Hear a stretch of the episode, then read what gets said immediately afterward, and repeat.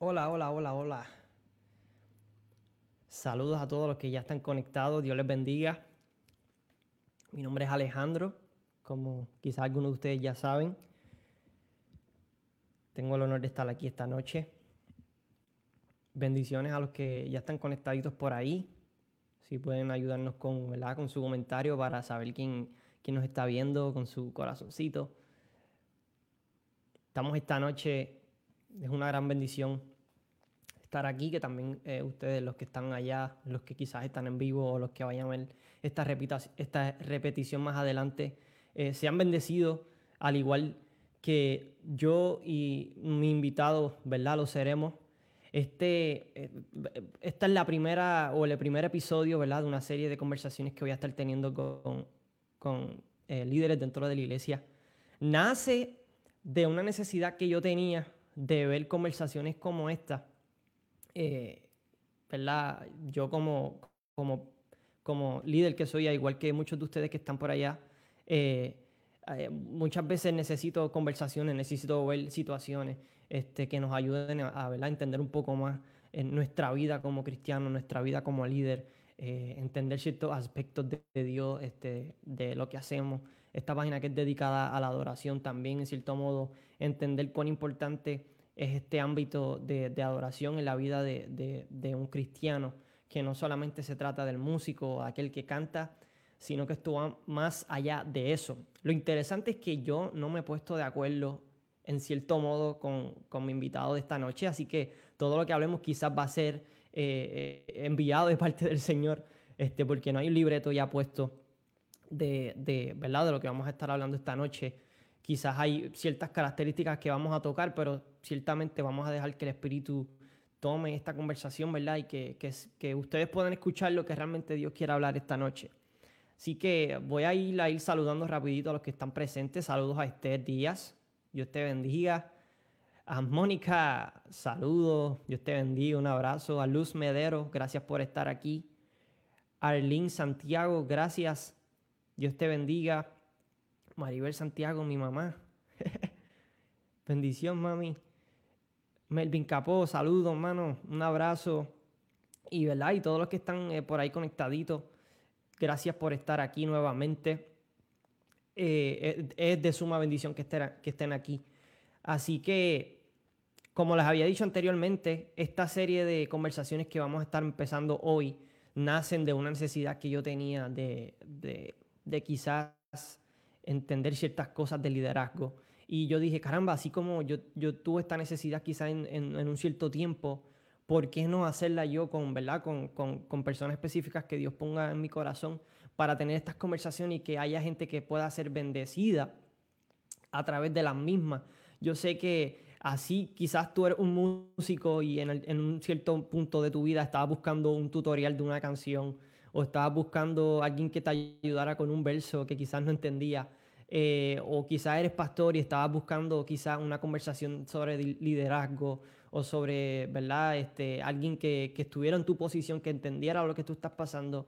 Eh, y si eres Ujiel, eres parte del, del, ministerio de danza, el ministerio de media, no importa en qué parte del ministerio estés, quizás eres una persona que recientemente empezó en la iglesia, eh. Buscarle al Señor y, y tiene planes futuros a ser líder todos y cada uno de nosotros podemos ser bendecidos a través de estas conversaciones, que es lo que yo y el Señor, ¿verdad? Que Él puso en mi corazón este sentir que podamos lograr con estas conversaciones.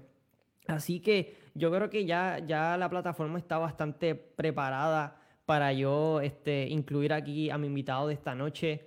No tenemos ni tiempo, ahora mismo estamos aquí, que, que el Espíritu nos va a tomar y este, vamos a hacer literalmente lo que, lo que Dios diga esta noche. Eh, ¿verdad? Y si estás viendo la repetición de este live, también vas a ser bendecido, no importando si estás aquí con nosotros o lo vas a ver luego. Así que sin más preámbulos, quiero ah, presentarles a Pastor Lemuel Meléndez. Ahí está, yo le voy a pedir que, que, Pastor Lemuel se presente.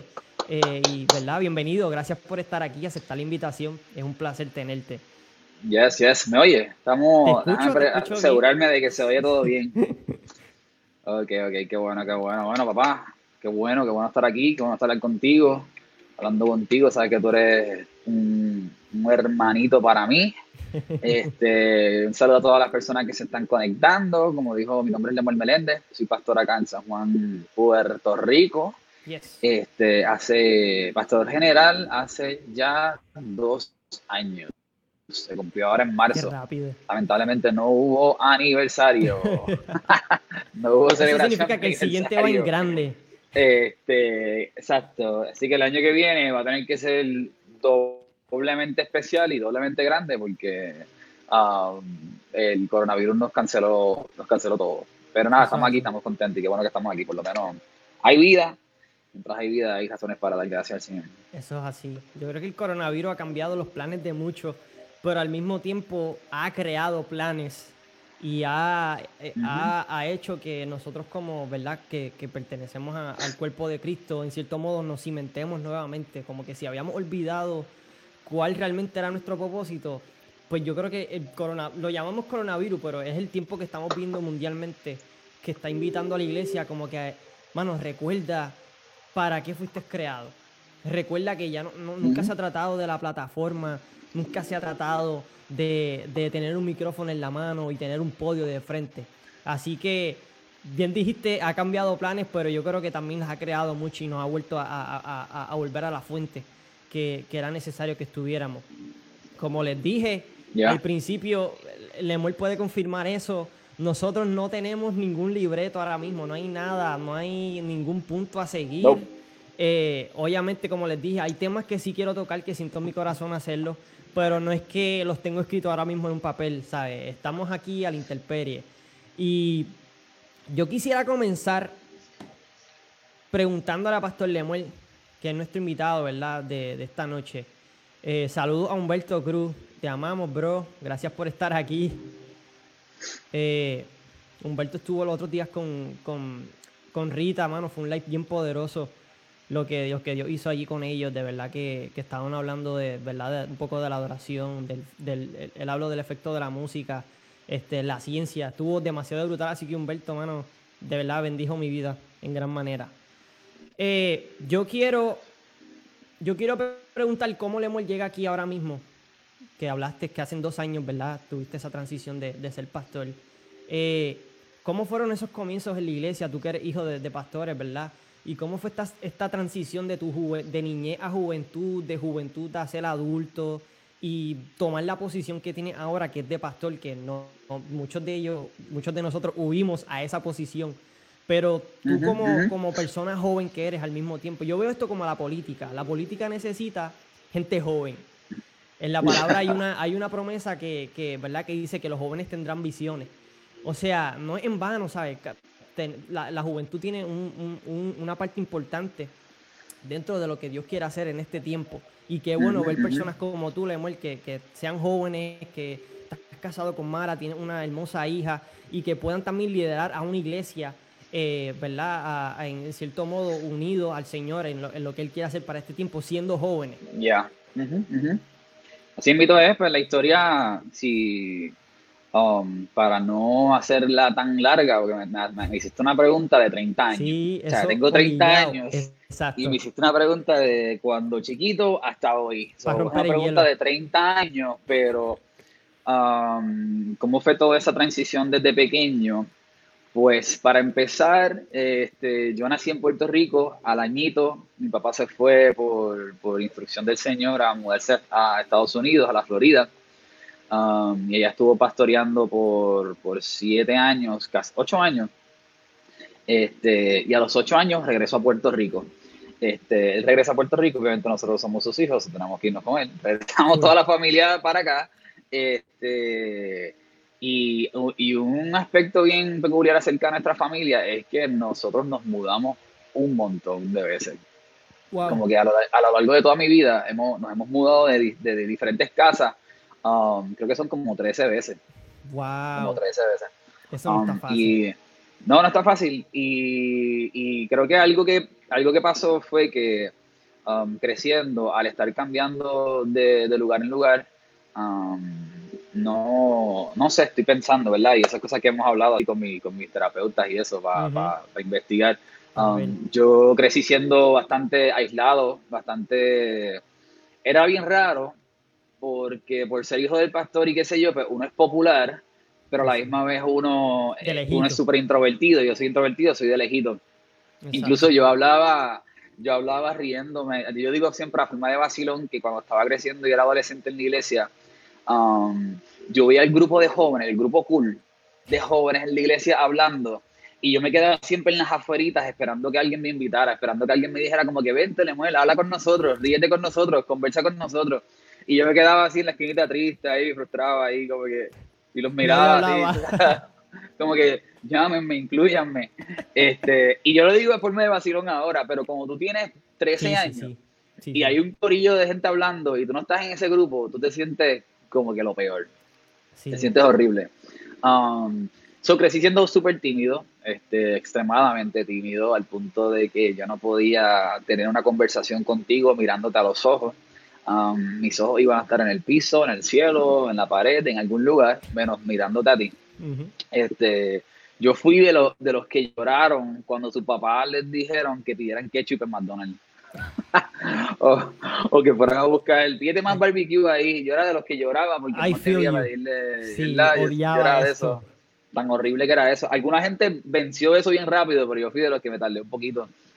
Um, fun fact también, crecí teniéndole miedo a la oscuridad. Fui un, un, miedoso, pero, pero miedoso, miedoso a la oscuridad. Eh, cuando éramos, cuando vivíamos, en una de las casas que vivimos, el pasillo era bien largo y no habían luces por todo ese pasillo. Y ese el, para tú llegar a la próxima luz, tenés que correr todo el pasillo y al otro lado estaba la bombilla, estaba el switch de la luz. Y el, la risa en casa era que, yo abría la puerta así bien grande y le decía a todo el mundo, prepárense que voy a salir corriendo y salía corriendo así a prepararle el biberón. Ahí voy. a prepararle el biberón a mi hermana y lo mismo para regresar. Ábrame la puerta, ábrame la puerta. Para ese tiempo nos dormíamos todos en el, en el mismo cuarto y pues tú sabes. Pero nada, crecimos, crecía, crecimos así, mudándonos mucho, súper tímidos, teniéndole miedo a la oscuridad, teniendo, teniendo un un millón de, temores. Um, y tú sabes, hijo de pastor al fin, llegamos a Puerto Rico, papi empieza a pastorear, papi conoce pastores de, todo, de todas partes del mundo, um, este, trabajó mano a mano con Alberto Motesi, un evangelista a nivel de toda Latinoamérica y el mundo, súper conocido, este, trabajó mano a mano con él, así que papi tiene amigos de todos los países y amigos de todos los países, de todos los idiomas, una y otra vez venían a, la iglesia nosotros a predicar y, cada uno de ellos iba preguntaba por el hijo del pastor, ¿dónde está el hijo mayor del pastor? Soy, soy el mayor de tres hermanos. ¿Y dónde está el hijo mayor del pastor?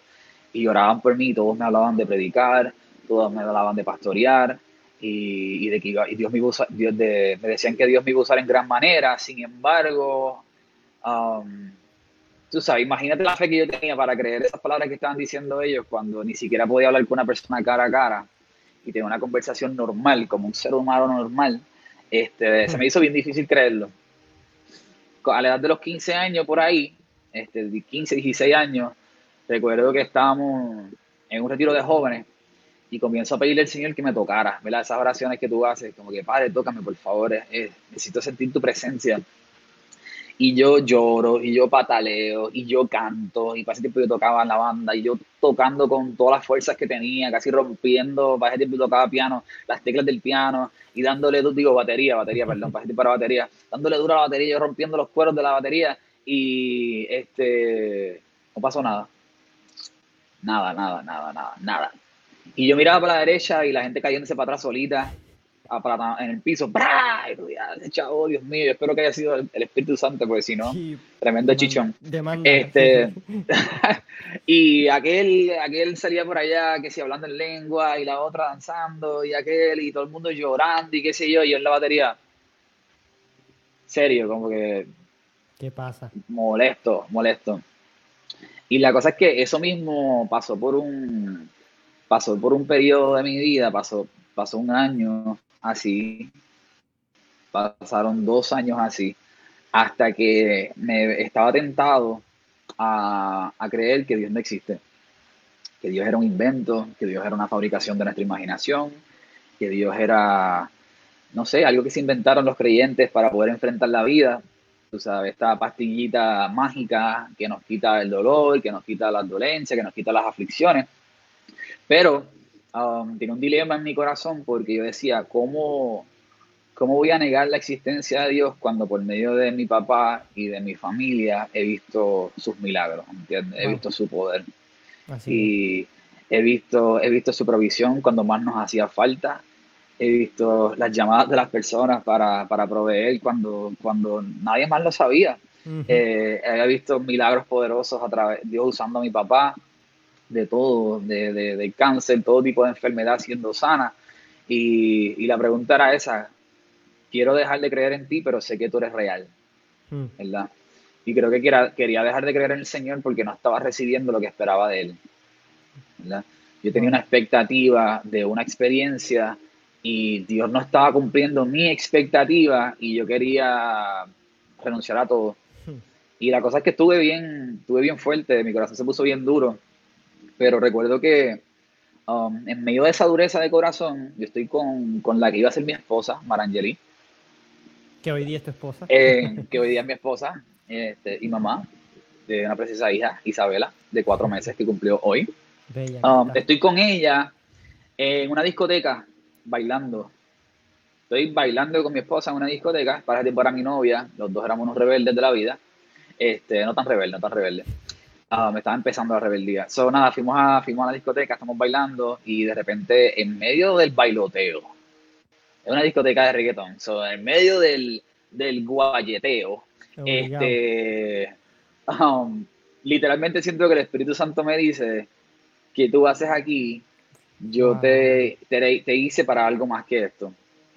Y, en una discoteca se me fue todo, se me fueron las ganas de bailar, se me fue todo el ánimo, se me fue toda la pompeadera, o sea, yo estaba bien pompeado, se me fue todo. Y le digo a mi esposa, vámonos, vamos de aquí. Poco tiempo después me regalan un libro y lo leí, me regalaron el libro de Miles Monroe, se llama El Poder de la Visión. Empecé a leer y yo dije, ¿por qué? ¿Por qué no? Ya algo se estaba despertando en mí, pero estaba ahí como que no sabía qué hacer y, empiezo a leer ese libro. Nada y que perder en ese momento. No, no, no. Dije, déjame leer este libro que me regalaron y dije, déjame leérmelo. Y recuerdo que fue la primera vez, tantos años en la iglesia, imagínate, de chiquito, y, y, por primera vez en toda mi vida me topo con Jeremías 29, ese famoso verso que todo el mundo, que a mucha gente le encanta, ¿verdad? Um, donde el Señor le habla al pueblo y le dice, pues yo sé los planes que tengo acerca de ustedes, de ustedes, planes para su bien y no para su mal, para darles un futuro y una esperanza. Pero lo más que me, lo que fue, hizo el clic conmigo fueron, fueron los versículos que siguen eso, que dice, y en esos días me encontrarán, digo, pero en esos días me buscarán, y me encontrarán porque me, porque me buscarán de todo corazón. Y yo no sé, fue como que leí, leí ese versículo y ese fue el clic en mi mente y en mi corazón, donde yo dije, espérate, yo no he podido encontrar a Dios porque no le he estado buscando de todo corazón. Yo dije, Dios, Dios no cambia, Dios no miente, Él es real. So, so, Él le está diciendo, si me buscas de todo corazón, yo te voy a contestar. So, yo dije, pues el, único culpable aquí tengo que ser yo.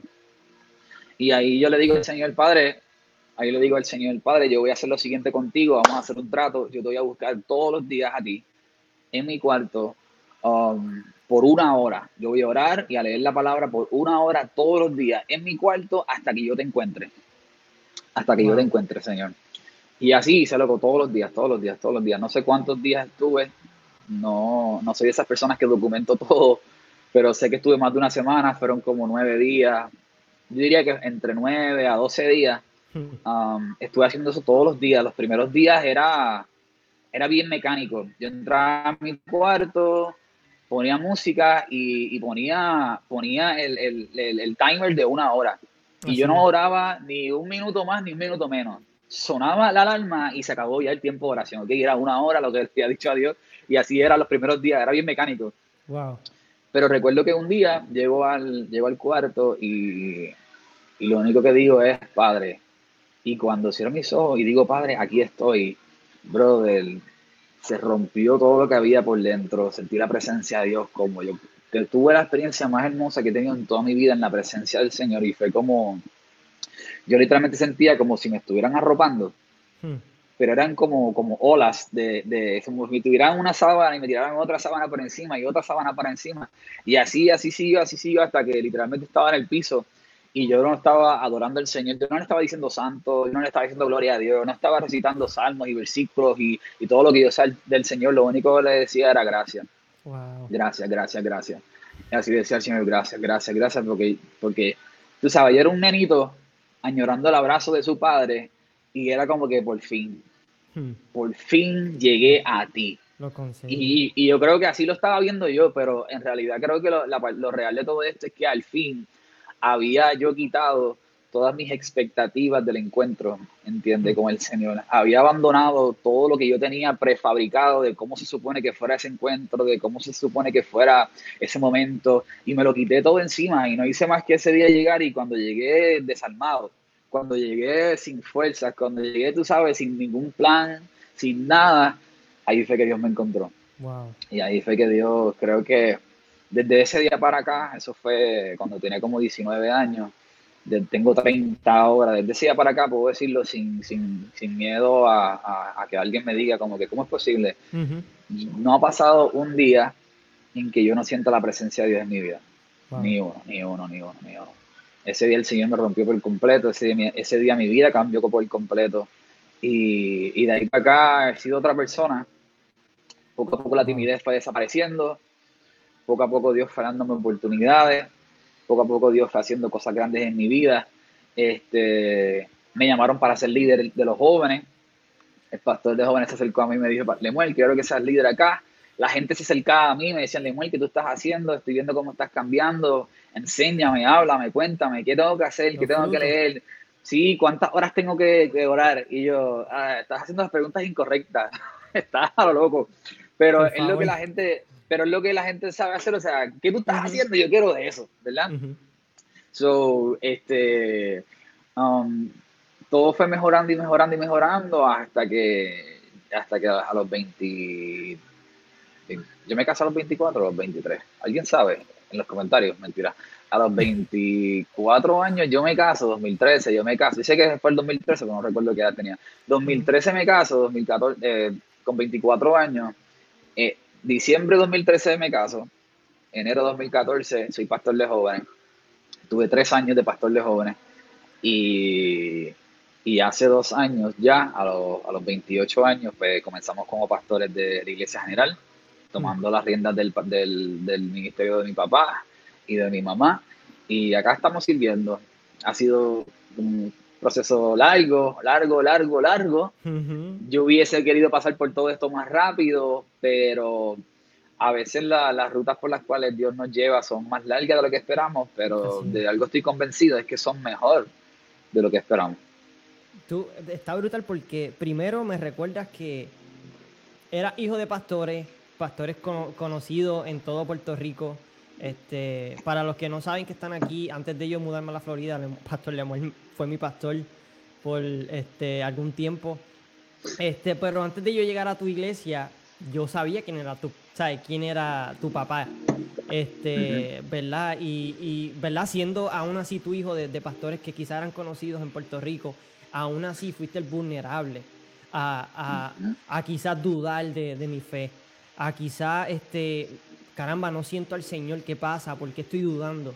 pero a la misma vez estaba, estaba también esa, esa línea de, testimonio y de cosas que habían sucedido con, tu familia, que tú sabías, ok, tengo estas dudas, pero yo sé que también hay algo. Hay algo, algo real tiene que haber aquí. Y, en cierto modo, tu, tu, testimonio me recuerda a esa mujer samaritana que ya tiene este encuentro con Jesús y Jesús le dice, vete y no le cuentes a nadie lo que he hecho contigo. Y ella va y aún así le cuenta a, medio mundo lo que Dios había hecho con ella o, así Es, así es. Eh, y se convirtió ¿verdad? en una de, las, grandes evangelistas que tuvo que tiene la Biblia. Y me recuerda tu testimonio porque tú pasas de, de tener dudas en tu juventud, pasas a tener un encuentro con Él, pasas a ser líder de jóvenes que quizás ya en cierto modo Dios te estaba poniendo a, a, a mover, you know, a caminar en lo que él quería caminar y ya varios años después termina siendo pastor de una iglesia. O sea, que lo que te bastó fue un encuentro. No es que Lemuel estuvo, para los que me están escuchando, no es que Lemuel estuvo veintipico de años esperando por esto. No es que bastó un encuentro para él comenzar a caminar en el propósito del Señor. Y eso es lo que mucha gente no entiende hoy día. Y yo estuve, yo estuve en tu posición muchos años atrás, eh, donde, donde sí, al igual que tú, estaba en una banda, estaba en el Ministerio de Oración, y, y nosotros como que ministramos en cierto punto al, al, cuerpo de Cristo, a la iglesia, a los que están, ¿verdad?, este, fuera del altar, en cierto modo, y tú ves gente recibiendo la presencia, llorando delante, postrándose delante del altar, sintiendo algo de parte del Señor, que en cierto modo tú estás siendo usado en eso, pero tú no lo sientes. O no siento que, no siento la presencia, o no se me paraban los pelos, y yo estuve en tu posición también. Y comienza sí, yo, yo creo que eso es un síntoma de que, yo creo que eso es un síntoma del cual tenemos que estar muy pendientes, porque yo sé que, o sea, yo creo fielmente que Dios, um, Dios es mucho más. Desde, después de ese encuentro con el Señor, me, me una, mi mayor predicación para todo ese tiempo era, Dios es más que un sentimiento. Así es. Dios es mucho más que un fuego, Dios se manifiesta como fuego, pero Él es más que un fuego se puede manifestar como un viento, pero es más que el viento, se puede manifestar como una corriente, pero él es más que todo eso. y yo no puedo limitar sentir, la, sentir la presencia de Dios para saber si Él está en mi vida o no está en mi vida. Pero sí tengo que tener mucho cuidado de ir demasiado lejos sin sentir su presencia. Porque así, creo que Dios nos dio la, la, habilidad para sentirlo y percibirlo por una razón y por un propósito. Y creo que la necesitamos. Creo que es bien importante que nosotros como creyentes, um, cuando vayamos a la fuente de vida, nos sintamos refrescados por ella. ¿Tú me entiendes? No, es, es, como, es como, no sé si alguna vez te tomaste, tenías mucha sed y empezaste a tomar agua y no te, y no te saciaba y seguías tomando y seguías tomando y seguías tomando. tú, ¿qué es esto? Qué horrible. Y creo que es uno de los peores sentimientos y te empachas de agua y todo y todavía la sed Ajá, y tú sigues ahí la barriga y tú te mueves y suena y dices, qué horrible es esto y como que no te sacia. Yo creo que, um, creo que lo más horrible que le puede suceder a un creyente, a un cristiano, es ir a la presencia de Dios y sentirse que le está pasando eso. Así es sentirse que está bebiendo, bebiendo, bebiendo, bebiendo y no lo está llenando. Y yo, yo creo que por eso es que nosotros necesitamos tener um, encuentros verdaderos con, con, con, el Señor, momentos cara a cara con Dios, los programados, los que programamos para cierta hora, que vamos a orar a cierta hora y aquellos que no son programados. Ahí le estaba diciendo a la iglesia que, que estaba, estaba por la noche viendo una serie la como casi todo el mundo entero por las noches, estaba viendo una serie y Um, que no es pecado en serio, que... por si acaso. Tranquilo, no vamos a entrar en este debate, no vamos a entrar en ese debate. Vamos a dar la cosa chile. Pues, estoy, estoy terminando la serie y literalmente en, en, mi corazón estoy escuchando esta canción de. Es como que me vino rápido a la mente la canción de. Una canción viejita de Ingrid Rosario que dice: Quiero estar en tu presencia. Este. Quiero estar en tu presencia. Pues pues eso me empezó, la empezó, loco, es como si la escuchara ahí, la escuché. Y me viro, y cuando me viro que me voy a ir, que veo el piano, literalmente fue como que, como que este feeling que te da el Espíritu Santo de que siéntate allí y vamos a hablar. Wow. Y así mismo hice, bro. Y así mismo me, me senté en el piano, empecé a cantar, un momento hermoso, lágrimas, un momento lindo, un abrazo del Señor diferente, mm. um, especial porque pude estar sensible a lo que, a lo que el Señor estaba, a lo, que el Señor estaba haciendo. Ahora, este, creo que, creo que el Espíritu Santo siempre está llamando y siempre nos está buscando para encuentro. Pero um, Jesús dijo que aquellos que me obedecen, aquellos que le hacen caso a mi voz, son mis amigos. Y nosotros, que tenemos, nosotros tenemos que tener mucho cuidado porque ahora yo mirando atrás me doy cuenta de las montones de veces que Dios me estaba llamando y de las muchas veces que yo lo ignoré. Y de lo que tenemos que tener cuidado es que, que, el Señor nos hable, nos hable, nos hable. Y yo lo siga ignorando al punto que mi corazón se endurezca y ya yo no lo oiga. Hmm. El día que ya yo no escuche al Señor, el día que ya no sienta su presencia, el día que ya yo no me sienta atraído hacia Él, es el día que tengo que tener mucho miedo. El día, es el día donde tengo que radicalmente abandonar el estilo de vida que estoy viviendo y decirle, Señor, perdóname. Y como dice esa canción de Elevation, ven y encuéntrame otra vez. Otra vez. Ven y encuéntrame otra vez. De verdad que sí. De verdad que um, todos pasamos por ese periodo de duda.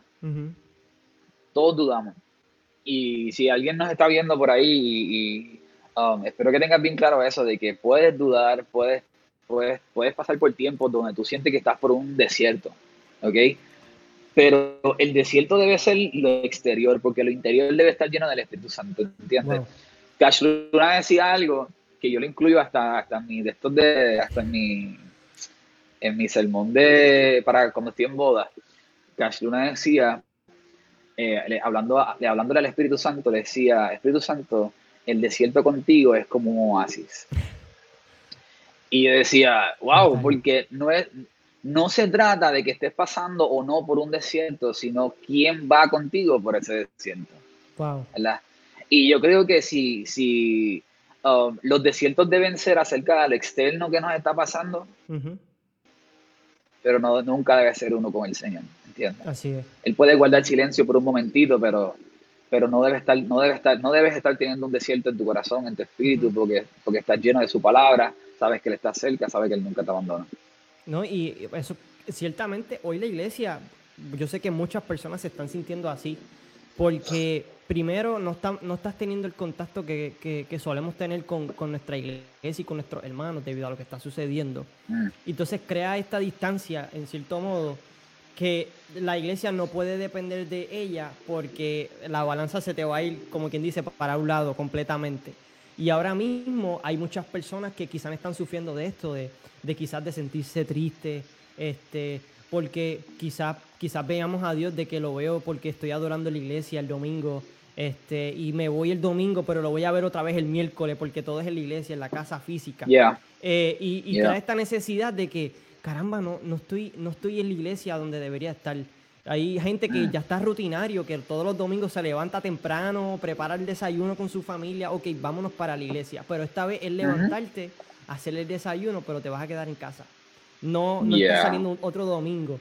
Y yo creo que la iglesia debe entender que en este tiempo Dios está eh, eh, hablándole a la iglesia de que ya no, ya no estoy, ya no quiero que veas ese lugar físico, no quiero que veas las cuatro paredes, quiero que veas que tú eres la iglesia.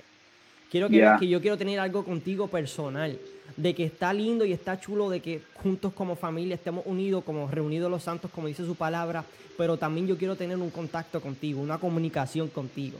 Y que te pase como a ti, que estabas viendo una serie y Dios te pone esta canción y te llama y que nos invite a tiempos de intimidad con Él. Que no, no puedo dejar esta carga en los pastores o en los líderes de la iglesia que hagan un tremendo servicio para yo sentir la presencia. Sino que hay un trabajo de nosotros como líderes y cristianos de, llegar a casa, pero tengo que encontrarme con el Padre.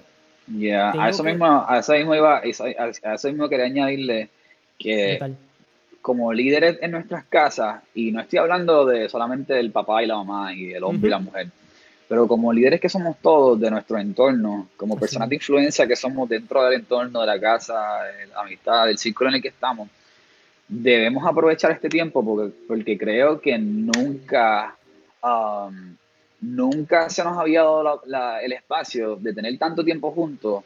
Y, y, cuando tienes tiempo con la gente, um, ahí tu influencia puede, puede hacer un impacto más grande del que podía tener viéndolo solamente una vez a la semana o viéndolo solamente en las noches. Yo creo que ahora nosotros, pues, los líderes de la casa, los papás, el mamá, hijos, todos los que seamos líderes, los que se consideran líderes, debemos comenzar a guiar a nuestras familias a esos encuentros con el Señor. Nosotros que somos líderes de iglesia, debemos buscar todas las maneras, todas las rutas, todas las alternativas, todos los métodos no cambiar el mensaje, pero sí cambiar los métodos, porque tenemos que llevar a la gente a que se encuentre con Dios en sus casas.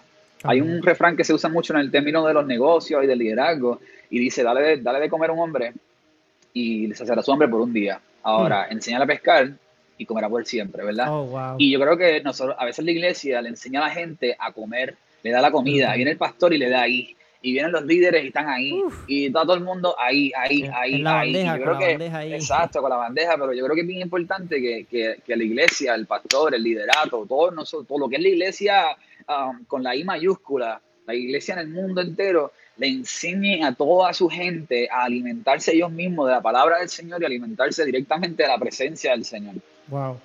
Y así vamos a tener el avivamiento como está hablando, como está hablando José Ortiz, ¿verdad? Nunca, nunca pensamos que el avivamiento iba a llegar de esta manera, pero el avivamiento está, el avivamiento está llegando. Porque la gente se está viendo en la necesidad de que I need to eat, yo tengo que comer, no me puedo quedar no me puedo morir de hambre. Y hay, un, hay, un, hay, un, hay algo que está creciendo dentro de los corazones de las personas. Y yo le doy gracias a Dios por un tiempo como esto. Yo prediqué, sí, yo prediqué hace tiempo de, de, de, escuché, leí en un libro de unos pastores chinos y ellos los metieron todos presos, eran, eran, eran varios pastores chinos. Y esta gente estaban, um, este, este grupo radical estaban matando a estos pastores y los metieron a todos presos y cada par de días sacaban un pastor de eso y los mataban. Hmm. Ahora, en ese tiempo, todos estos pastores se reunían y oraban, ayunaban, no le daban comida, se estaban en ayuno y en oración, en teniendo encuentros con el Espíritu Santo, eh, orando todo el tiempo. Este, y ellos, ellos hablan acerca de esa experiencia que, que sintieron una cercanía al Señor como nunca antes la habían sentido. Estamos hablando de pastores. Pastores que amaban al Señor, pastores que ya oraban, pastores que ya ayunaban, pastores que ya tenían la fórmula, Santo. Ajá, se conocían la fórmula y están teniendo experiencias con Dios como nunca antes. Y lo peculiar de esto es que los, logran sacar de allí.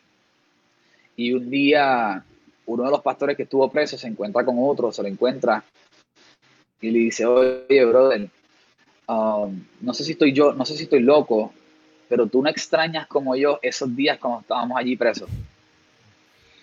Y le dice, desde, créeme, que si pudiera volver a ese tiempo, volvería a ese tiempo, solamente por el tipo de relación que ellos lograron tener con el Señor. Hermano, que, tú sabes, no, no estaba el temor a morir. El temor, imagínate si, si, si, si tú caminas de la mano con el Señor, si tú caminas en cercanía con Dios, es tan brutal que esta gente están hablando de volver a un tiempo cuando no sabían si al otro día iban a estar vivos. Wow. Y ellos querían regresar a ese tiempo. Y yo creo que yo creo que eso es lo que nos falta, nos falta por descubrir a muchos creyentes y le falta por descubrir a muchísimos um, cristianos en Puerto Rico y alrededor del mundo, es descubrir el tipo de relación que Dios quiere tener contigo y conmigo. Es el descubrir que ciertamente, que verdaderamente Dios es todo lo que tú necesitas y es todo lo que yo necesito. Así es. Hay gente, a veces la gente escucha eso y dice, ¿cómo va a ser? Si yo lo que necesito son 500 pesos para el carro, si yo lo que necesito es esto, si yo lo que necesito es lo otro. Como si terminara ahí. Ajá, y es como, es como esta canción, ¿verdad? Un montón de canciones, pero hay una canción de Planet Shaker que dice, he probado y sé. Y sé. He probado y sé. Y esa frase, esa frase nada más, I've tasted and I've seen. He probado y he visto, he probado y estoy seguro, seguro, seguro, seguro de, de, que tú eres lo que yo necesito, de que tú eres lo más importante, no hay nada, nada, nada que tenga competencia con él. Y que es diferente la, la, lo, de la manera en que Dios quiere saciar la sed de una persona. No quizás va a ser la misma que sacie de, de la que está a tu lado o, o dentro de tu casa o de tu hermano. Pero es una misma agua que Dios quiere proveer. Y, y, en cierto modo no podemos tenerle miedo a lo que estamos viviendo hoy. No podemos decir, ay, cuando yo hable a mis nietos del coronavirus, eso va a ser un tiempo terrible que vivimos, donde estuvimos en nuestros hogares, donde no había trabajo, donde no podías ir al mall, donde no podías ir al cine, no podías ir a la misma iglesia. Y Dios está diciendo, mano, eh, tienes que ver la otra parte de la moneda. Yo estoy quitando toda distracción que tú tenías diaria, todo afán diario que tú solías tener. Y yo quiero tener un encuentro contigo hoy. Ya no quiero que me pongas de excusa de que estás cansado cuando llegaste tarde del trabajo. Ya no quiero que me pongas de excusa, ah, es que eh, los niños me pidieron ver una película tengo que verla con ellos porque Madre mía. en mis ministerios. Entonces Dios está quitando mm. todos esos afanes diarios y te está diciendo, yo quiero hablar contigo ahora. ¿Sabes? ¿Qué excusa vamos a tener delante del Señor? Donde quizás dos o tres, ¿verdad? Que están viendo este y me digan, no, es que yo estoy trabajando todavía, sí, pero hay cosas que Dios ha estado quitando hace mucho tiempo y que Dios quiere la atención. En su palabra dice que toda rodilla se va a doblar ante Él y todo ojo le va a ver. Todo, de cierta manera, estamos viviendo esto de que Dios está sacando todo afán, Dios está quitando toda distracción que teníamos. Va a llegar un momento que yo creo que hasta las redes sociales van a colapsar de tanto que estamos utilizándolas. Y va, a cierto punto, vamos a llegar a eso de que Dios va a quitar todo, todo, todo, porque Él quiere llamar tu atención. Y si en, esta noche tú, en cierto modo, habías puesto estas barreras delante del Señor, de mi familia, de mi trabajo, de, de proyectos que quizás tengas, aunque sean dentro de la iglesia, yo leí un libro eh, sobre el ayuno hace poco, estamos leyendo en un grupo, y hablaba de que tenemos que tener cuidado cuando ya solemos hacer las cosas por nuestras propias fuerzas. Cuando ya tú estás haciendo y estás ejerciendo el ministerio con tu propia fuerza, hay un problema. Porque va a llegar un momento en que te vas a cansar, humanamente. Pero cuando tú dejas que sea el espíritu quien lleve ese timón, vas a llegar a puerto seguro. Y eso es lo que quiere el espíritu y tomar ese timón de tu vida, de todo lo que estabas haciendo. Y yo quiero ser la persona principal por la cual tú estás haciendo esto. Claro, y, de la forma que a mí me gusta verlo, um, no es tanto que Dios está quitando, sino que Dios me está dando una oportunidad que de otra manera no, hubiese no, lo hubiese tenido. Me encantaba siempre verlo porque Dios, Dios es un Dios dador. ¿Verdad? Eso es así. Y más que, y más que Dios está quitando, quitando, quitando, porque a veces vemos lo, vemos lo que Dios está quitando. Dios me está quitando esto y lloro porque me lo quitó. No, pero es que, es que si, si, fijo la mirada, si fijo mi mirada en lo que Dios me está dando, no, lo, no hay, el valor es incalculable. el valor comparado con lo que estoy perdiendo no se compara con aquello que Él me está, Él me está dando. Dios, en realidad Dios no me está quitando mucho, Dios me está dando una oportunidad de que de otra manera yo no hubiese tenido. Los otros días estaba leyendo, cuando uno habla en el mundo del liderazgo y, de, y, de, y del empresarialismo, se habla mucho acerca del tiempo y de que el, el recurso más valioso que tiene el ser humano es el tiempo no el dinero, no el talento, nada de eso, es el tiempo. Y, y leyendo la parábola de los talentos, la palabra de los talentos los otros días en, en, mi estudio, um, estaba viendo que, que, en este tiempo, el, el, si, lo, si fuéramos a ponernos en esa historia, Dios nos está dando tiempo. Y creo que, que, que, el Señor, como ese dueño que se va y regresa, nos va a, nos va a pedir cuenta que sí con el tiempo que Y me encanta porque aquel que invirtió su tiempo, aquel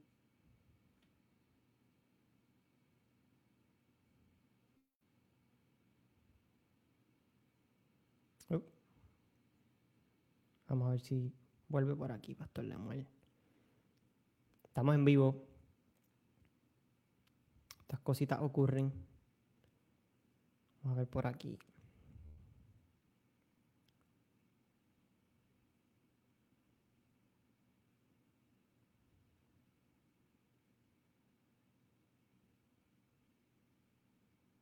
Vamos a ver.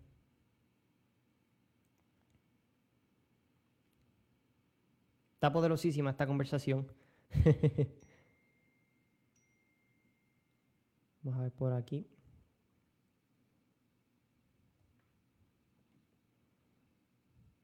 Una, una, conversación que realmente ha bendecido mi vida de parte de Pastor Lemuel. Eh,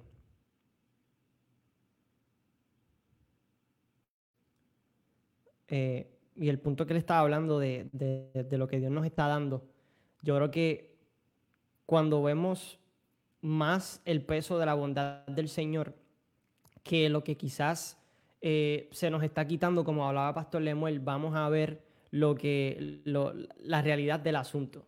Y yo, como dije anteriormente, la iglesia no puede ver este tiempo como un tiempo de, ¿verdad? De, ah, tengo tiempo ahora de ocio o tengo tiempo para, para quizás dejar de, hacer, eh, eh, ¿verdad? Las cosas que, quizás hacía porque me estaba obligado a hacerlas, como el trabajo o como, ¿verdad? Cualquier tipo de cosa, sino que tenemos que verlo como el tiempo que vamos a invertir ahora, no, solamente en, lo profesional, sino en nuestra vida, con nuestra familia, con, nuestra casa mayor importante ahora que cada uno de nosotros como familia, ¿verdad? Si tú eres una persona que vive con más personas dentro de, de tu hogar, que tengas la oportunidad de, de, de, invitarlos a ellos.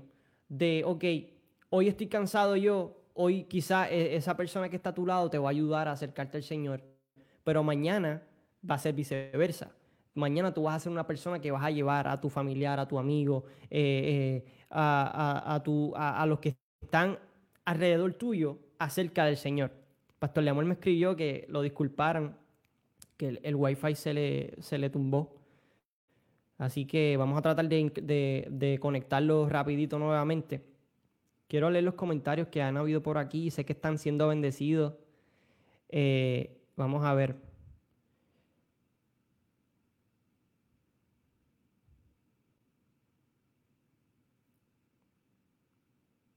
Vamos a ver. Conversaciones como estas crean hambre. So you guys are doing the work of the Spirit sin duda alguna. Gracias, Mónica. Antes de, antes de nosotros comenzar este live, eh, yo estaba orando, estaba orando con Lemuel, obviamente, de, de, lo que, de lo que íbamos a hacer esta noche. Y parte de eso era que, ¿sabes qué, Señor? No tenemos quizás un libreto de lo que vayamos a hacer, pero sabemos que lo que ocurra va a ser porque tu espíritu, ¿verdad? Está trayendo una, un hambre eh, a, a, a, cada una de las personas que están viendo. Así que ciertamente, gracias, ¿verdad, Mónica, por lo que, por lo que dijiste. Eh, eh, ciertamente, ¿verdad? El espíritu ha estado haciendo un trabajo aquí y ah, lo que ha dicho Lemuel ha bendecido mi vida. Yo sé que ustedes también. Así que ya Lemuel llegó otra vez. Están por aquí. Como... Me oigo, dime Sí, te, escucha, te escucha, te escucha, ok, ok. Ay, Dios mío, el internet, brother. Eh, se me va por como por dos minutos y regresa. Sí, no sé por qué me hacen esto. A mí me pasa también, pero es parte de. Y yo creo que estaba viendo aquí comentarios y hay mucha gente siendo bendecida. Así que sin duda alguna, este, no, no veamos la oposición, sino como tú dijiste, veamos lo que Dios, la oportunidad que Dios nos está dando, ¿verdad? Para hacer esto. Y estaba diciendo algo poderoso. No sé si, si cortaste la línea ahí, pero yo estaba como que. ¿Qué va a decir? Por ahí viene, por ahí viene. Sí. no, no, pero lo, lo, lo, que quería, lo que quería era simplemente traer esa, esa, ese pensamiento acerca de que um, si nos viéramos, nos pusiéramos en la posición de esas tres personas que el Señor le dio los, los talentos, um, aquellos que multiplicaron um, lo que Dios les dio, o sea, les sacaron provecho de la oportunidad que Dios les presentó, el Señor los bendijo con mucho más. Pero aquel que no hizo nada, aquel que dijo, déjame guardar esto porque, wow, tú eres bien importante, tú eres bien grande y no quiero fallarte. Um, no solamente, no solamente el, Señor lo, lo, regañó, por decirlo así, como decimos, ¿verdad? sino que le dijo, eres un siervo malo y negligente. Ah, y, y, a mí me gusta pensar, a mí me gusta creer, me gusta creer que yo soy el productivo, tú sabes, que yo soy el que multiplicó todo, el, que el, de 10 talentos, ¿verdad? Yo, a mí me gusta pensar que yo soy ese. Llegué con más. Pero, pero a menudo, si soy brutalmente honesto conmigo mismo, hay días que yo puedo ser el, de, el, de, el del talento, el que escondió el talento. Sinceramente, si somos sinceros, creo que todos podemos llegar a la conclusión de que a veces somos el de cero talento. Y yo creo que no hay problema con que seamos el de, el de cero talento un día que otro, pero creo que la narrativa de nuestra vida debe ser más parecida a aquel que tomó aquello que Dios le dio y lo multiplicó. Aquel que tomó lo que Dios le dio y no vio si era bueno, si era grande, no vio su talento, no vio su capacidad, sino que pensó en la reputación de aquel que le dio el talento. ¿Verdad? Porque cuando, cuando el, el, el, que no hizo nada con el talento le, le regresa el amo, le dice, no, pero es que tú tienes, tú eres tan grande y tú eres tan poderoso, y el, y el, y el amo le dice, ah, pero si soy tan grande y poderoso, ¿por qué entonces no hiciste nada? Y yo me imagino a, a, Dios en el cielo diciéndonos lo mismo, si yo soy tan grande y poderoso, ¿por qué tú me sigues dando excusas? ¿Por, tú sigues, ¿Por qué tú sigues ahí patinando como los Looney Tunes cuando iban a correr? ¿Por qué? ¿Tú me entiendes? Y yo creo que es tiempo, um, hay tiempo, es, es, momento de aprovechar creo que si, si, si ponemos esas disciplinas a correr, las disciplinas de la oración, las disciplinas de, de, tener tiempo con la palabra del Señor, las disciplinas de buscar la presencia de Dios con nuestra familia, no solamente solos encerrados en una esquina. El prayer room está chévere, pero solamente cabes tú. Así ¿Me entiendes? Creo que, creo que es un tiempo de entrar a la presencia del Señor en, en, en comunidad, como familia. Y si, y, y si desarrollamos todo eso hoy, cuando cuando las cosas vayan comenzando a la normalidad, todo lo demás puede cambiar, pero esto va a permanecer. Así es. Y lo, vas a ver, lo vamos a ver de otra manera también. Este, hace muchos años, ¿verdad? Cuando yo era más joven, ¿verdad? Que no tenía tanto conocimiento como el que tengo hoy. Me recordaba que iba los domingos a la iglesia y por la tarde había muchas cosas que hacer, como tú sabes, con los amigos, este, salir o lo que sea. Y yo pensaba yo, caramba, ya yo fui a la iglesia por la mañana, así que ya estoy clean por hoy. Así que gracias Señor porque pude tener este tiempo. Y ese pensamiento me alejó en cierto punto de, ¿verdad? De, la presencia del Señor. Porque no puedes pretender que quizás las dos horas que tuviste en un servicio vayas a dejar el espíritu ahí ah, Espíritu, bueno, ya fuimos a la iglesia, ya estamos clean, podemos hacer lo que queramos. Y yo, eh, tenemos que cambiar nuestra mentalidad en ese estilo. Porque eh, nosotros, en cierto modo, tenemos que aprender como, como aquellas personas en la palabra que decía que buscaban al Espíritu constantemente, a la presencia del Señor constantemente. Es, yo sé que es complicado en, en, cuestión del sistema de este mundo, como que tú incluir al Señor en lo que tú haces. Ok, estoy trabajando, ¿cómo, cómo yo ejecuto esto? Ok, estoy bregando con las asignaciones de mi hijo, ¿cómo lo ejecuto? Eh, y perdóname, entró una llamada aquí, no, no me escuchan, ¿verdad? No sé, ni se escuchó, brother, Ni se escuchó. Eh, y, y, en cierto modo tenemos que, tenemos que encontrar esta manera de que cuando nosotros volvamos a nuestra vida normal, por decirlo entre comillas, que pase todo este, todo este revolú, que el espíritu siga ahí en la posición que, que estamos creando en estos momentos que quizás no tenemos nada. Y, y, y yo sé que es un poco complicado, pero, pero tenemos que encontrar eso de que, ok, vamos a arrancar ahora con, con nuestra vida normal, entre comillas, obviamente, vuelvo y lo repito, pero incluyendo al espíritu ahora. Y yo creo que lo que va a suceder es que vamos a ver las cosas diferentes. Ya no voy a ver mi trabajo como una carga, sino lo voy a ver como una oportunidad de yo hablarle a otra persona de Cristo. Ya no voy a ver como que me tengo que levantar temprano a hacerle desayuno a mi familia, sino no voy a verlo como una oportunidad de yo honrar lo que Dios me ha entregado. No sé si me vas entendiendo. Así mito es, así mito es. Hay, hay, que cambiar la perspectiva, tú sabes. eh, primero que la vida con Dios no es como no es como no es como trabajar en Burger King que tú vas a entrar y tienes que ponchar el ticket. No es como trabajar en cualquier lugar verdad que tú ponchas y comienza uff aquí está el momento de gloria aquí está el momento de bendición y después poncha la salida y regresas a tu vida normal. Creo que Dios está tratando de cambiar como hay muchos pastores predicando y creo que es un, es un tema bien importante que todos deberíamos hablar también Dios está cambiando lo que es normal para nosotros. Así es o sea, lo que es normal para ti no es que tú eres una persona que ve serie, no es una persona que, que está llena de temores, no es una persona que siempre está limitada. Dios quiere cambiar eso que es normal para ti para algo totalmente diferente. Dios quiere cambiar la, la, mentalidad de derrotado. Si ese es tu default, si ese es tu normal, Dios quiere cambiarla por una mentalidad de victoria. Si tú, si tú lo que tienes una mente limitada, Dios quiere que tú reconozcas que le sirves a un Dios que es ilimitado que es omnipotente, ¿verdad? Que Él es omnisciente. Eh, es un Dios que abre camino donde no lo hay. Es un Dios que cultiva donde no se sembró. Es un Dios que con el poder de su palabra puede crear el mundo y galaxias, hacer lo que Él le dé la gana. Sí. Y creo que Dios nos está llamando a cambiar nuestro, nuestro normal, nuestro sistema default.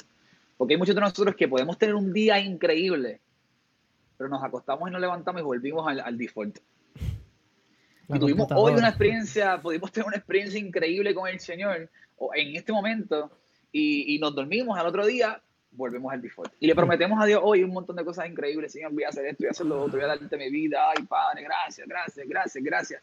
Y volvemos, porque no ha habido un cambio. No ha, habido, no ha habido algo que rompa el ciclo, ¿verdad? Y como esa canción que nos encantaba, ¿verdad? ¿Cómo era que se llamaba él? Jonathan Reynolds. Es que al enemigo... El enemigo lo que quiere es mantenerte en ciclo. Si él logra mantenerte en ciclo, no tiene ni que alejarte de Dios. Hmm. Pero si él logra mantenerte en un ciclo. La monotonía, wow.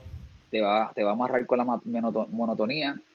Este, y, poco a poco, pues, tú sabes. Y la monotonía dañina, no solamente nosotros con Dios, sino en nuestras relaciones con, ¿verdad? Con nuestra pareja, con nuestros hijos, con nuestros amigos. Todo lo que es monótono viene a dañar. Y yo creo que eso es lo que hace el sistema de este mundo, en cierto modo, a que tienes que trabajar todos los días de lunes a viernes para que puedas pagar las deudas. O si quieres hacer, quieres comprarte un auto, no, tienes que evaluar tus deudas, este, vamos a, sacar todo al pie de la letra para ver si puedes comprártelo. Entonces todo es como una, monotonía en cierto modo y Dios está rompiendo eso, o Dios no quiere eso en tu vida. Dios quiere que, que, tú sepas que Él es tu proveedor. Dios quiere que, que, que Él sepa que que, lo que tú vayas a hacer cuentes con Él para ello. Eh, y eh, ciertamente Dios está rompiendo esos ciclos. Eh, y no es el coronavirus, hermano. No, no quiero que lo vea. El coronavirus está haciendo cosas grandes. No, es Dios quien lo está haciendo. es Dios quien está haciendo esto. Y yo no quiero, antes, ¿verdad? Antes de que quizás cerremos esta conversación, yo quiero tocar algo que yo tenía en mi mente desde el principio. y es tú como pastor has tenido una visión con tu iglesia que, admiro mucho, este, y que, mi esposa también admiramos lo que, lo que haces con tu iglesia. Este, ciertamente es necesario y eres dirigido por el Señor en lo que haces. Y algo muy importante que has hecho es sacar canciones que salgan del corazón de, de, de Rambuca o de CCAF, ¿verdad? Que, que, es el Centro Cristiano de Adoración Familiar. Eh, ¿Cuán importante es para ti como pastor que tu equipo y tú, ¿verdad? Tú como pastor puedan tener canciones propias que no exalten al Señor quizás con una canción que hizo otra persona o otro artista, sino canciones que salgan del corazón de la iglesia. Eh, y cuán importante es que, ¿verdad? Si me estás viendo pastor, si me estás viendo líder de adoración, cuán importante es crear estas canciones este, dentro de, la casa, ¿verdad? O de, lo, que se, de la visión de la casa, en cierto modo. Quiero pues, hacer un paréntesis antes de contestar tu pregunta. Y literalmente íbamos a hablar de liderazgo, íbamos a hablar de adoración y todo eso. Y creo que el Señor desvió por completamente, por completo la, discusión. pero estoy seguro que fue de bendición para, para, las personas que nos están viendo y para las personas que tal vez van a ver esto en replay. Así que espero que Dios los haya bendecido con todo lo que estábamos hablando. Así es. Um, y contestando tu pregunta, eh, a mí siempre me ha gustado la música, la música me ha apasionado, tengo un piano aquí al lado mío, este, toco guitarra, al, ser hijo de pastor y estar en la iglesia, pues toco, toco la guitarra, toco el bajo, toco la batería, toco el piano.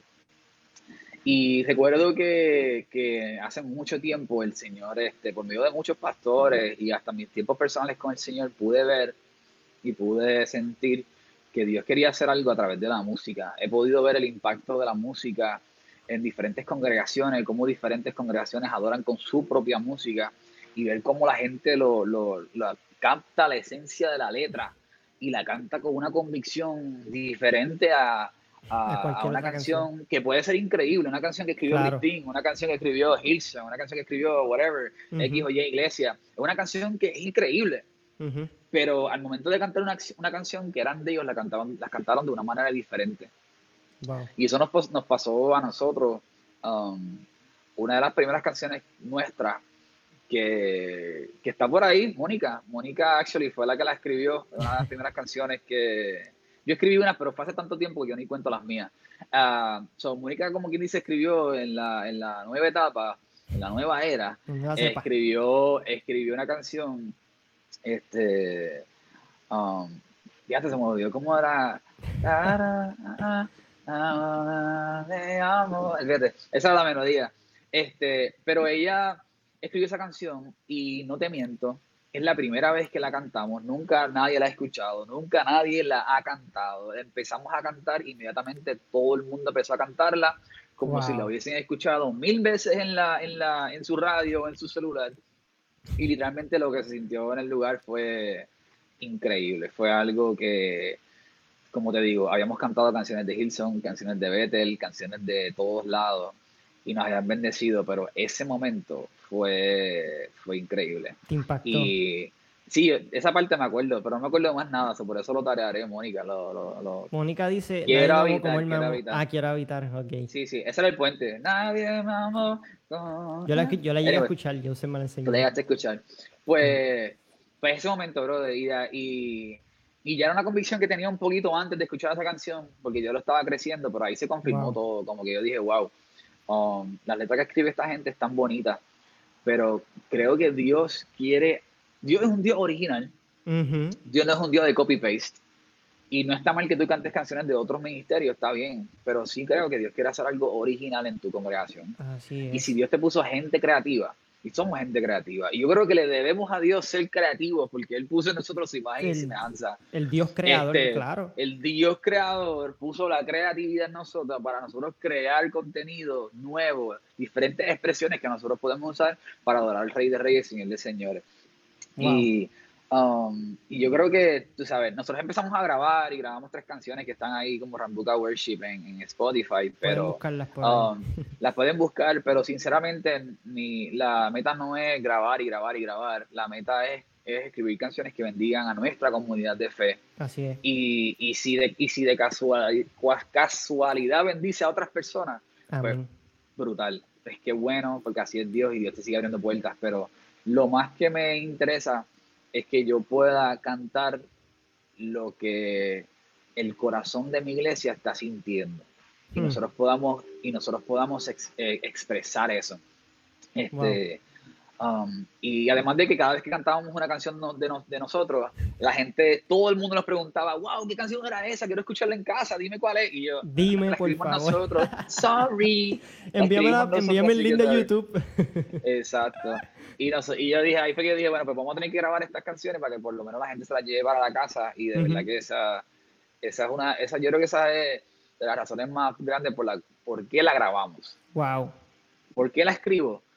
Porque creo que Dios está hablando cosas específicas para esta congregación y es importante que la saquemos de, de un sentimiento, le plasmemos palabras y la podamos transmitir al resto de la congregación. Wow. Este, y básicamente esa es la, la historia de nosotros y, y, la música. Me encanta lo que tocaste de que Dios no es, no es un copy-paste. Eh, suena jocoso, pero el sistema en cierto modo nos lleva a que, mano, tienes que cantar esta canción de Hilson o esta canción de, de Bethel Music y tienes que empezar con una rápida y después terminar con las dos lentas. Y entonces la rápida este, tienes que brincar y las dos lentas cerrar los ojos y abrir las manos. Y Dios está llevándonos más allá de eso. De que no es que se trata de la lentitud, la rapidez de la canción. Este, y como hablamos ahorita, Dios está rompiendo esos ciclos. Este, y veo iglesias como la tuya, este, la cual fui parte, de que están rompiendo con estos ciclos y nos vamos a ver lo que Dios quiere hablar para la casa. Y vamos a incluir la canción en esto. No dejemos al pastor o la pastora a que hable lo que Dios quiere hablar, sino que desde el principio podamos nosotros adorar al Señor como Él quiere ser adorado. Que su palabra dice que Él busca adoradores que le adoren en espíritu y verdad y que el espíritu nos va a guiar a nosotros a adorar al Padre como Él desea ser adorado. Y las canciones que Dios está poniendo en el corazón de, ¿verdad? Pastor Lemuel y todos los compositores que, que, han, escrito canciones ahí. Hay una canción, mi favorita es Confío. Y, me encanta no solamente por la letra, sino por cómo yo estaba con Joseph en ese momento. Y estábamos, creo que Mónica estaba canción ya está, ya está grabada. Y literalmente lo que nos falta es nada para, para que todo el mundo la pueda escuchar. Así que esperamos en Dios que ya se pueda sacar eso creo que yo estaba con Joseph, Mónica, Ashley. Eh, estábamos traduciendo Here Again, que hablamos de esa canción al principio. Estábamos traduciéndola y al final dijimos, pues vamos a practicarla, como que nos fuimos al altar y salió, salió otra tonada. Joseph comienza a cantar, yo le contesto con el micrófono y él dijo, no, ponte a grabar y grabamos, este, sacamos el recorder del teléfono y después dijimos, mano, salió una canción aquí de la nada. Y creo que fue un momento específico que Dios escogió para eso. Eh, y que los pastores que me estén viendo saquen momentos cuando tú tienes intimidad con tu hermano. Yo creo que la intimidad como iglesia va a ayudarte a conocer a tu hermano y en cierto modo a entender lo que Dios quiere hacer con cada uno de nosotros. Eh, quiero, quiero cerrar leyendo, ¿verdad? Aquí Dios es bueno y todopoderoso, sí. Yo creo que hay mucha gente amor que ha sido bendecida con, con esta conversación. Este, esto tiene que tener una parte 2 obligado, no sé cómo. hay que hacer una segunda parte, este, ¿verdad? cuando Dios nos permita eh, testimonio. La pastora Rita me ha profetizado meses antes que yo escribiera una canción y que sería como una puerta que abriría camino para la composición de canciones desde el corazón de la casa y así fue. Lo que escribieron los chicos después ha sido, wow, así es. No hay nada que Dios, que Dios revele, ¿verdad? Que, que ocurra en nuestra vida. Qué brutal, Mónica, ¿verdad? Que yo creo que los testimonios nos bendicen porque nos recuerdan de que, mano, no estoy solo Dios habla, si Dios le habla a una persona y Dios cumplió eso, Dios nos puede hablar a nosotros. Están pidiendo parte 2 ahí. Ponlo por aquí, va. Parte 2 full. Así que. Vamos a ver, vamos a ver, parte 2. Antes de irnos, Lemuel, si quieres añadir algo, eh, y si no, pues pudiera orar, ¿verdad? Para Nada, solo quiero terminar, solo termino con esto, y es que en una era de Pinterest, en una era de TikToks, donde lo que hacemos es copiar lo que hizo alguien eh, y donde se está perdiendo la originalidad. Creo que es importante que volvamos a la esencia de la imagen y semejanza que Dios puso en nosotros. Oh, sí. Y es que seamos creativos como el Dios al cual le servimos es creativo. Hmm. Rompamos el molde que tenemos. Yo soy uno que me pregunto siempre por qué. ¿Por qué hacemos eso? ¿Por qué, le, ¿Por qué, cantamos esa canción? ¿Por, qué? Porque eso me lleva a hacer muchísimos descubrimientos mm. y a hacer cosas diferentes solo porque me pregunté por qué. Así que no, no seamos gente que repetimos por repetir, que cantamos aquello porque aquel lo cantó y le quedó brutal a él. no necesariamente yo tengo que hacerlo. Este, y, y abramos paso en nuestros corazones y en nuestras vidas para que Dios haga tal y como Él quiere. Amén. Así que, ¿oro, y, ¿oro para despedirnos? Sí, ahora para despedirnos. ¿Oro para despedirnos? ese privilegio esta noche. bueno, pues Padre. Gracias. Uh, thank you, Jesus. Bueno, pues oramos, Padre. Gracias, Señor. te amamos, te glorificamos. Padre, te doy gracias por este tiempo que pude tener junto a mi hermano Alejandro, Señor, y junto a toda la familia aquí que nos está viendo a través de Worship Influencers, Señor. Te doy gracias y bendigo este ministerio. Padre, te pido eh, que tú sigas abriendo puertas, que tú sigas aumentando la audiencia, que tú sigas llegando a los corazones por medio del mensaje, de la creatividad que tú vas a poner en, en, Alejandro y todas las personas que serán parte de este, de este gran ministerio. Señor, te amo, te bendigo.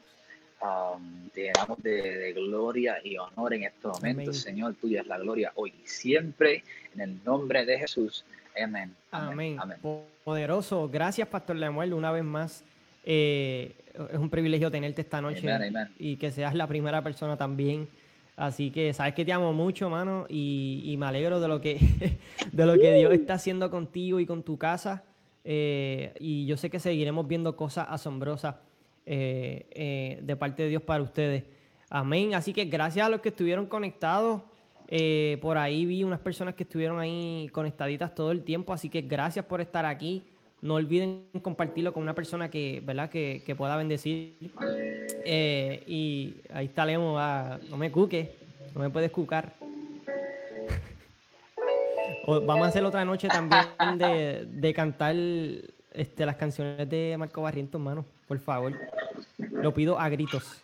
Vamos a hacerlo, tiene que ir, tiene que ir. Y cuando pase, ah, cuando, cuando pase, los vamos a invitar a todos ustedes para que sean parte de eso. Eh, yes. Claro que sí, claro que sí. Eh, y cantamos canciones de Marco Mira, mi Titi. ¿Está tu Titi por ahí? Lili Cabrera es mi tía. Lili, mira, dijo tremendo. Esperamos la segunda parte. Bendición. Bendición, Titi, te amo. Hay familia, hay familia. Love you. Yo tengo aquí, también mi familia también está por ahí. Wow, brutal. Te quiero pedir una canción, no sé si lo deba hacer, hermano. Este. Pero que puedas cantar una, canción. Una de las canciones que ya sacaste, que están por ahí, que la gente la puede escuchar, de las que han escrito.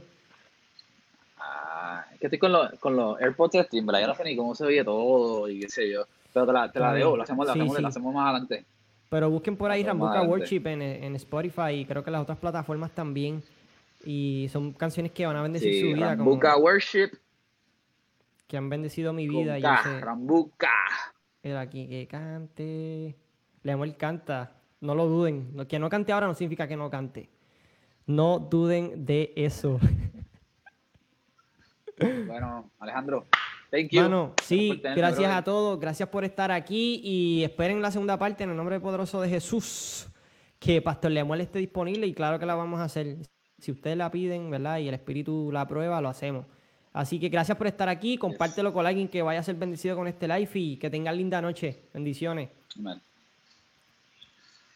See you people.